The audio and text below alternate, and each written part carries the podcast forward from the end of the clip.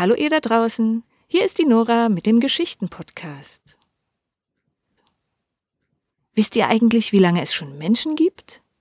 Vor zwei Jahren hat man in Marokko Fossilien von einem Homo sapiens gefunden, die ungefähr 300.000 Jahre alt sind. 300.000 Jahre. Das ist eine unglaublich lange Zeit.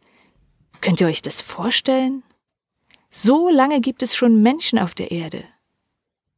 Und ich frage mich, ob es irgendwann in dieser Zeit auch eine Zeit ohne Kriege gab, eine Zeit ohne Kämpfe, eine Zeit ohne Hass, ohne gruppenspezifische Menschenfeindlichkeit. Gruppenspezifische was? Gruppenspezifische Menschenfeindlichkeit. Wisst ihr, was das ist? Das heißt, dass man Menschen zu seinen Feinden erklärt, weil sie zu einer bestimmten Gruppe gehören.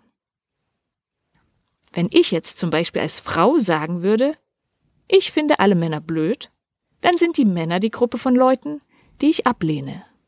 Und zwar alle, die zu der Gruppe gehören, also alle Männer. Das mache ich natürlich nicht, das war jetzt nur ein Beispiel. Oder wenn ich sagen würde, ich finde alle Blumenverkäuferinnen blöd.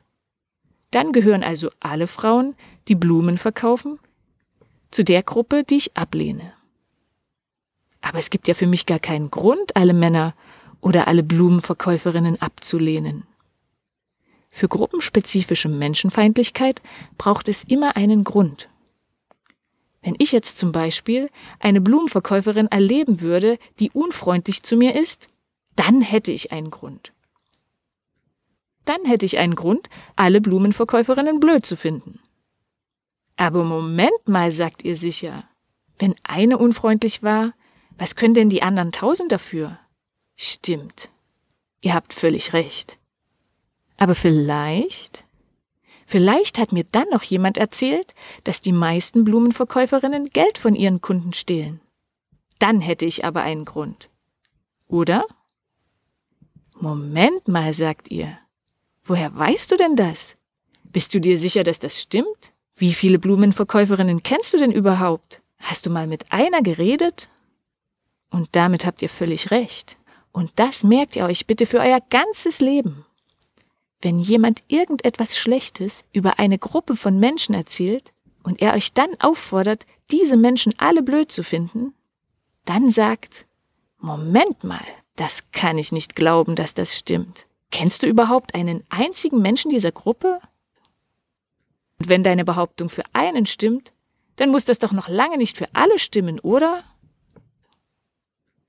Leider gibt es solchen Hass in unserer Geschichte immer wieder. Menschen wurden verfolgt und sogar getötet, nur weil sie zu einer bestimmten Gruppe gehörten, zum Beispiel die Juden, die Roma und Sinti und andere Gruppen in der Zeit des Nationalsozialismus. Und heute? Heute werden die Flüchtlinge und Muslime und auch Juden von manchen Menschen gehasst und bedroht. Das ist furchtbar. Und wir alle zusammen können verhindern, dass sich dieser Hass immer weiter ausbreitet. Genauso wie wir aufpassen müssen, dass sich das Coronavirus nicht immer weiter ausbreitet. Moment mal, müssen wir sagen. Kennst du einen einzigen dieser Menschen? Hast du mit einem einzigen denn schon mal geredet? In der Geschichte heute geht es um Esther. Sie lebte vor ungefähr 2600 Jahren. Und auch schon damals gab es diesen Hass.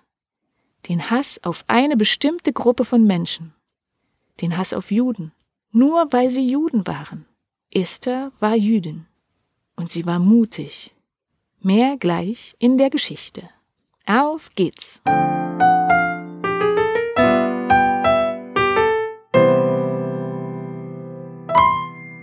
Er hieß Mordechai. Er wohnte weit weg von zu Hause.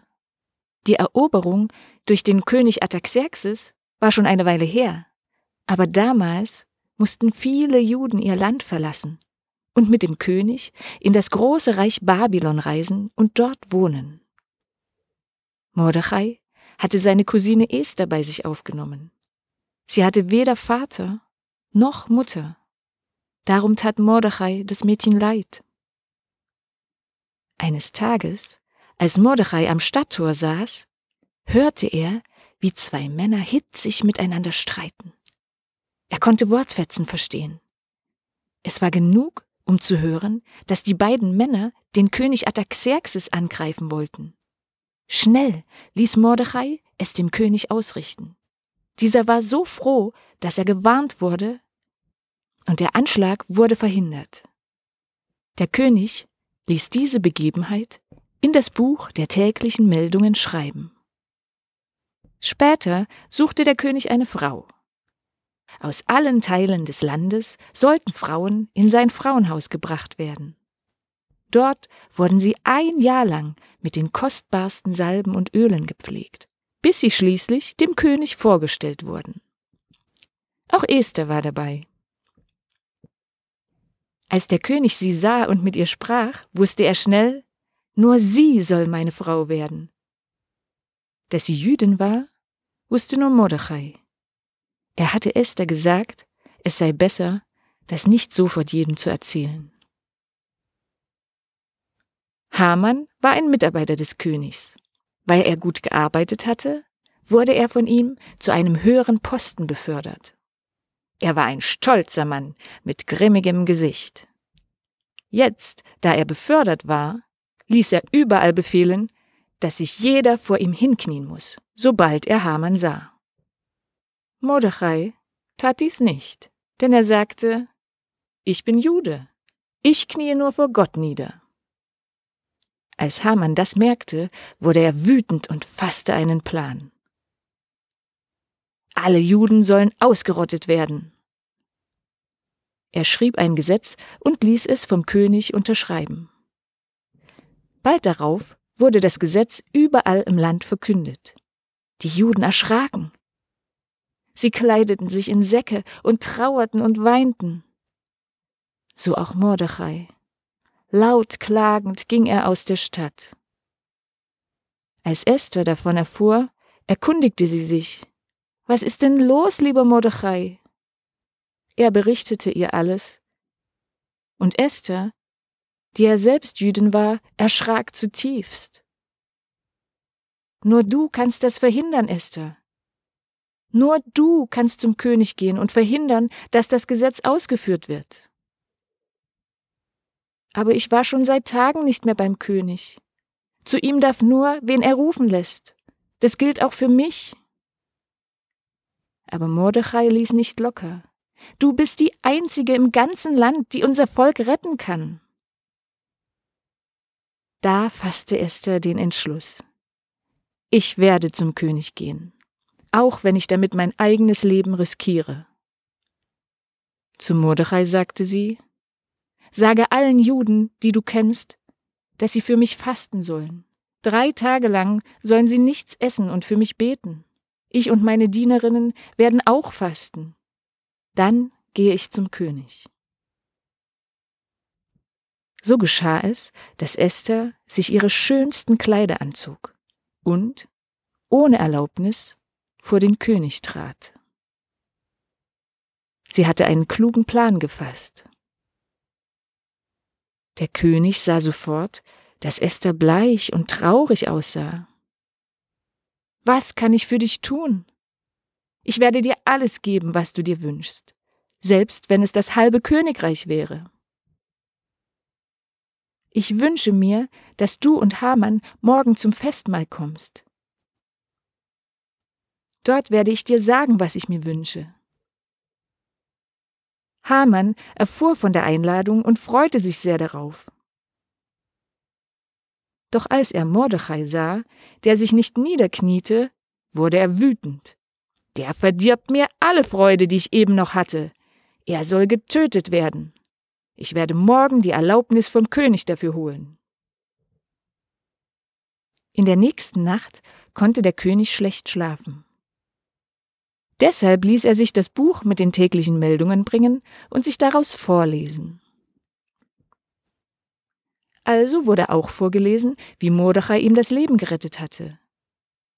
Wurde dieser Mordechai für seine Tat eigentlich schon belohnt? Nein, er hat nichts bekommen, sagten seine Diener. Am nächsten Morgen kam Haman und bat um Erlaubnis, Mordechai töten zu lassen.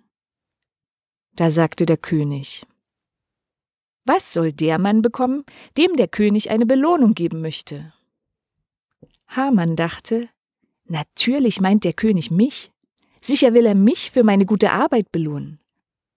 Und er sagte, dem Mann, den der König belohnen will, soll man ein königliches Gewand bringen. Eines, wie es der König selbst trägt.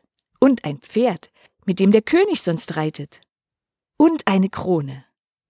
Man lasse den Mann durch die Stadt reiten und rufen, so sieht der aus, den der König belohnen will.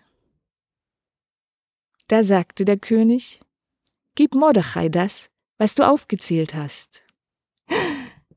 Da erschrak Haman und ging niedergeschlagen nach Hause.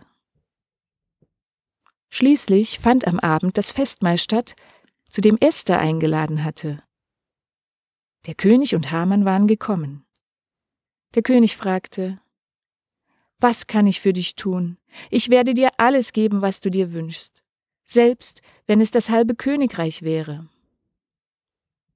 Mein Herr, wenn du mir einen Gefallen erweisen willst, schenk mir das Leben und das Leben meines Volkes. Mein Volk und ich werden von Ausrottung bedroht, man will uns alle umbringen. Was? Wer hat so etwas vor? Dieser ruchlose Hamann, erwiderte Esther und zeigte auf ihn. Da wurde der König wütend und ließ Hamann bestrafen. Das Gesetz wurde rückgängig gemacht.